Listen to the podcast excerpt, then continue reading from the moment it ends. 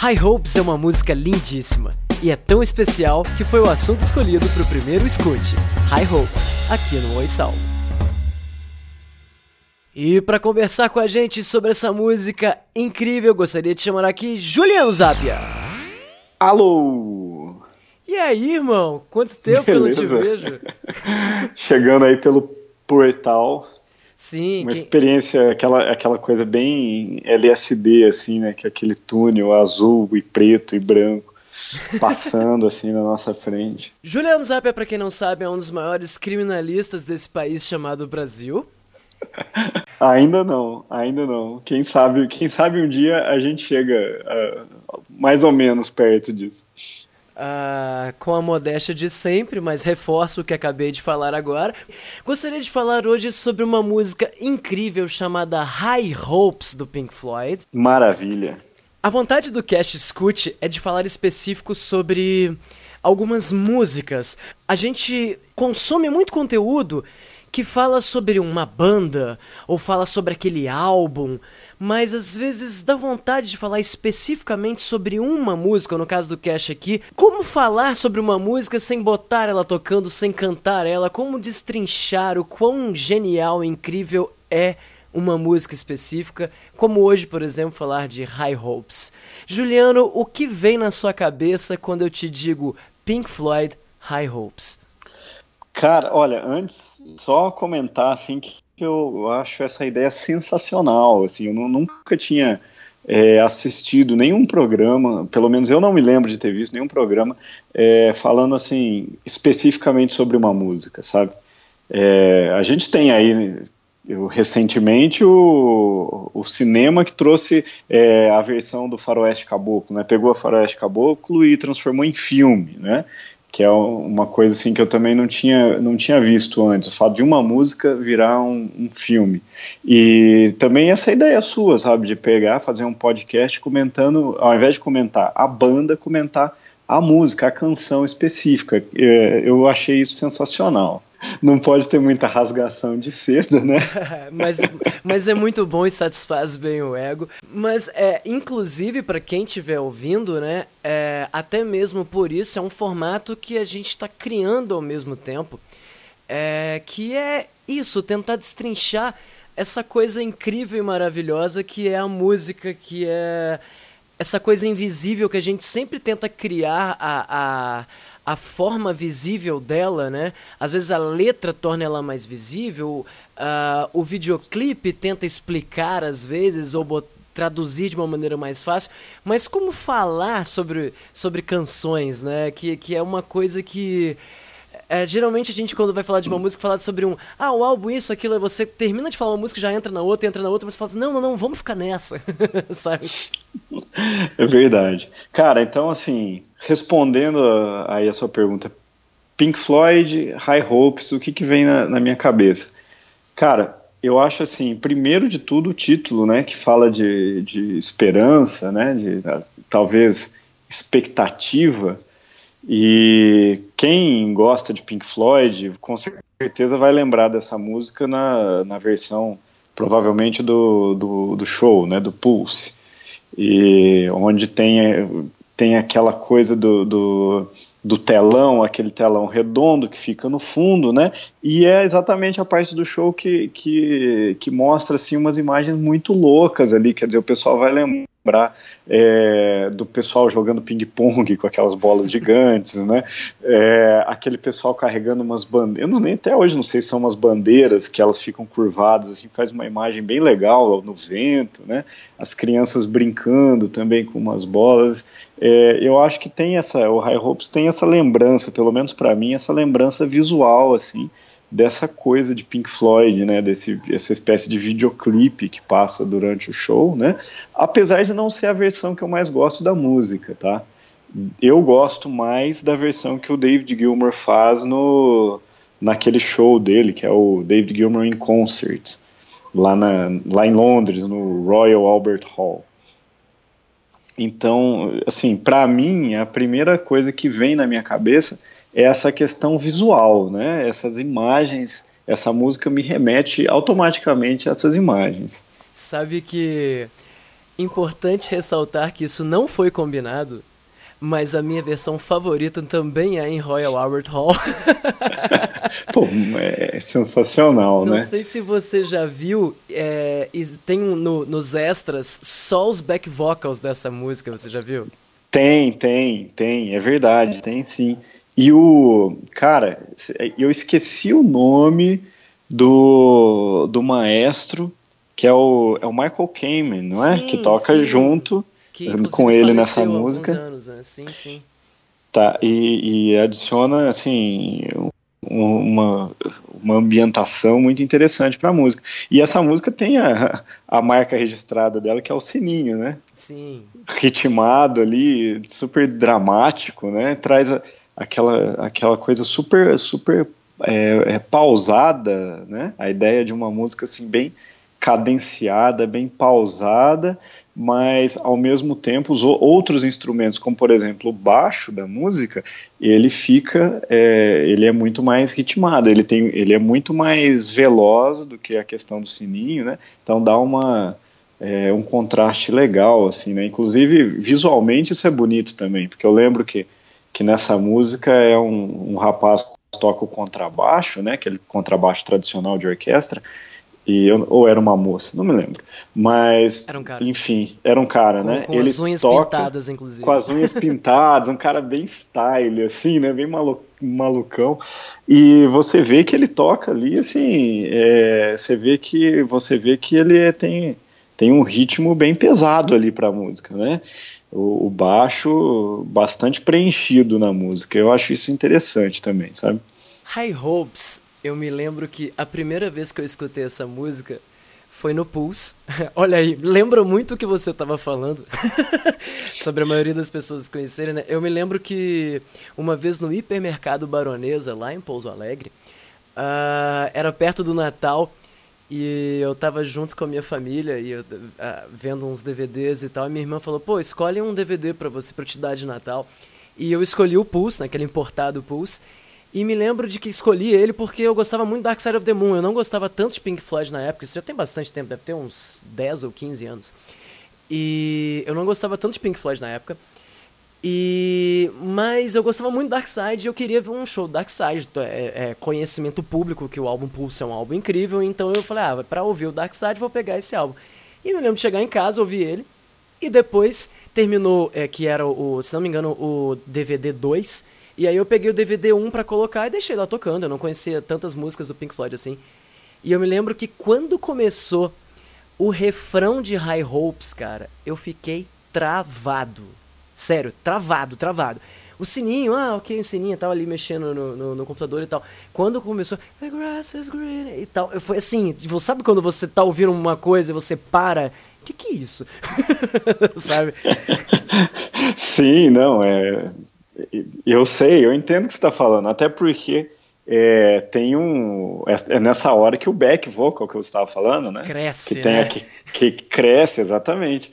E, e engraçado, né? Que a gente tem essa sensação que a hora que a música cresce, mas o refrão começa com um acorde menor, né? Sim, que é o Dó menor. Sim, sim. High Hopes tem uma estrutura muito diferente, né? Normal para quem acompanha é, música progressiva, né? mas que, que já leva uma pegada do Gilmour, que até eu me lembro que a Deciclopédia zoava muito com o Gilmour, dizendo que a carreira solo do Gilmour é, é um cover da Enya, né? Porque é uma coisa mais assim, né? É uma viagem mais reverb e tal. Não é uma viagem tão ácida, né? Quanto é nos, nos trabalhos mais clássicos do Pink Floyd, né? E isso é muito lindo. É, e, e, guiado por esse lance do sino, né? O álbum Division Bell, né? Que é quando o parlamento, se não me engano, né? Quando o parlamento inglês entra em discórdia, né? Uma coisa meio assim, né? Esse refrão, ele te prepara, ele, ele te bota numa cama, parece uma, uma espécie de uma, uma, uma colcha com os strings ali, e depois ela te descansa de novo no verso, e depois ela te traz de novo no refrão. É, não quero chegar e falar do solo agora, quero falar um pouquinho antes ainda. É uma viagem muito gostosa e que ela é muito explicada, né? Muitas músicas do Pink Floyd não são tão explicadas na letra, mas a High Hopes é, né? Ela te apresenta o cenário, ela fala assim: olha só, estou falando sobre nostalgia, tá? Acho que ela deixa bem claro isso, né? Sim, dizem que é uma música autobiográfica, né, do David Gilmour. Sim. Porque é, é, a, é a tentativa dele assim, de fazer alguma coisa como como o Roger Waters tinha feito no The Wall, né? Porque essa música, o pessoal sabe, né? Mas essa música vem no álbum no Division Bell, que é o álbum onde o David Gilmour já está sozinho, né? Ele já não faz as músicas com o Roger Waters. Inclusive a letra dessa música é da Polly, né? A esposa dele. A melodia é dele, a ideia é dele, mas a letra é da esposa dele. E, e, a história que se fala dessa música é que ela é uma espécie de, de, de viagem, de autobiografia, assim, do, do David Gilmour, que fala de coisas, assim, que... É, coisas da vida, né, que você perde, coisas que acontecem na sua vida e que, e que passaram e que você perdeu, ou perdeu chances, ou, ou coisas que deram certo. E, e a música dá o título do álbum, que é o Division Bell, que é o, o, o sino que você escuta na música. Eu, eu enxergo, ou melhor, eu ouço uma referência nessa música do Welcome to Machine, naquela parte especial da música. Isso me lembra muito Welcome to Machine, para mim é uma autorreferência ao Pink Floyd. E é interessante porque ele, é, a música basicamente ela fala sobre é, de uma época, quando a sua cabeça vai para uma época em que a grama era mais verde, que a luz era mais clara, onde você estava cercado de amigos e noites de maravilhas, que, que parece uma autorreferência à própria banda, né? Verdade, sim, verdade. Né? Quer dizer, principalmente é, é, se você pensar na figura do Sid Barrett, né? Que tá sempre ali nas letras do Pink Floyd, né? O Pink Floyd faz muito e algumas bandas nacionais que se espelham muito em Pink Floyd. Poderia citar como, por exemplo, sei que muita gente detesta Engenheiros do Havaí e Humberto Jéssica, mas eu pessoalmente gosto muito. E que é um, que é um fã assumido de, do Roger Waters. Teve uma entrevista dele que ele disse, né, que gostaria de fazer as músicas do Roger Waters, mas que ele não tem talento. Ele, ele fala, né, fala assim, não, eu não tenho talento para isso. Sim, sim. Mas tem, né? E, e o que eu acho interessante é porque eu percebo, isso ele inspirou muito no Pink Floyd, que é as autorreferências musicais e fazer autorreferências não só dele, mas como da própria banda e musicalmente em músicas diferentes, né? E quando eu comecei a pensar em falar sobre uma música específica e não um álbum específico, eu fiquei com muito receio de começar com Pink Floyd. Inclusive um amigo meu, Mukito, abraço Mukito, eu comentei com ele, ele falou assim: "Nossa, você só vai arrumar briga, vai desagradar todo mundo. As pessoas que não conhecem Pink Floyd não vão querer ouvir, porque não querem ouvir Pink Floyd, e quem gosta de Pink Floyd vai falar que você é um herege, porque você tá separando uma música do álbum. Ou que você e, não sabe nada. É, exato. E eu tô pensando. E faz sentido, essa crítica é boa, faz sentido, porque, porque você tem que entender o contexto do ópera rock, né? Sim, sim, completo. E, e lutando contra tudo e todos, eu quero muito falar dessa música por causa disso. Porque não adianta, se, é, se você fala sobre um álbum para uma pessoa ouvir, uma pessoa que gosta muito de ouvir música, mas gosta muito de ouvir álbuns conceituais, ela já ouviu a discografia inteira do Pink Floyd. Então, assim, se estamos conversando com essa pessoa, essa pessoa sabe do que nós estamos falando. Só que, se você falar isso para uma pessoa que não tem paciência de ouvir um álbum conceitual como ele deve ser ouvido, você está jogando palavras ao vento, porque não adianta. Palavras à toa, né? Ao Léo, porque ela não vai pegar e ouvir esse álbum inteiro, ela não vai ter paciência para fazer isso. Então, o que eu posso dizer é: embora os álbuns do Pink Floyd serão sempre conceituais, escutem High Hopes. Se eu pudesse enumerar 10 músicas mais lindas que eu já ouvi na vida, eu tenho certeza que eu colocaria essa música nesse patamar. Precisamos falar sobre o solo de High Hopes. Sim, sim, precisamos falar sobre o solo de High Hopes e já e já já adianto que ele a entrada do solo é o clássico Gilmer, né? O slide, né, do, do, do baixo pro agudo. só só esse meio segundo de solo você já identifica aí que tem David Gilmer ali criando, fazendo. Uh, o solo de High Hopes eu acho ele é muito especial. É meu solo preferido. Eu me lembro que na, na áureo, nos áureos tempos do Orkut, sempre que havia aquela, aquelas perguntas em comunidades do Pink Floyd e coisas do tipo, apareciam perguntas do tipo assim: qual o melhor solo? Aquele tópico. E sempre falavam Comfortably Numb, Comfortably Numb, Comfortably Numb. Que é o maior, né? E porque eles terminam os shows com esse. É, e eu gosto muito hoje desse solo. Mas eu ficava indignado e pensava, gente, o solo de High Hopes é tão mais bonito, etc. Mas assim, música Mas qual dos dois da Comfortably Numb? É, o segundo, né? O segundo. Eu prefiro o primeiro. Sério? Eu prefiro o primeiro. O segundo é, é muito exagerado. Mas eu tenho alguns motivos para achar o solo de High Hopes lindo. Primeiro que a música é muito linda e o solo é tão triste. Mas é tão triste. Quando a música acaba, assim, você tá. Com, você tá nadando nas lágrimas. E, em especial, é um solo que nas apresentações ao vivo.